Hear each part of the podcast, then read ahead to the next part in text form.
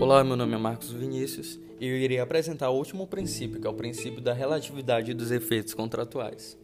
O contrato ele é um típico instituto de direito pessoal que vai gerar efeitos interpartes, ou seja, entre as partes. É a regra máxima que representa muito bem o princípio em questão.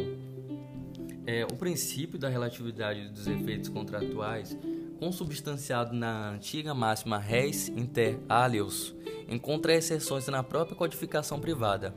Em outras palavras, é possível afirmar que o, que o contrato ele também vai gerar efeitos para terceiros.